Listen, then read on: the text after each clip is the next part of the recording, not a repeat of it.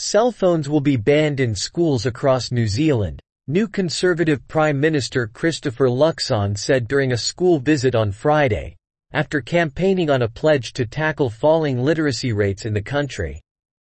A similar phone ban policy is either being trialed or is set to be implemented in several other countries. In Germany, the only state that's imposed a blanket ban on phones in classrooms is Bavaria. In the other states, it is up to schools to decide, with many electing to exclude phones.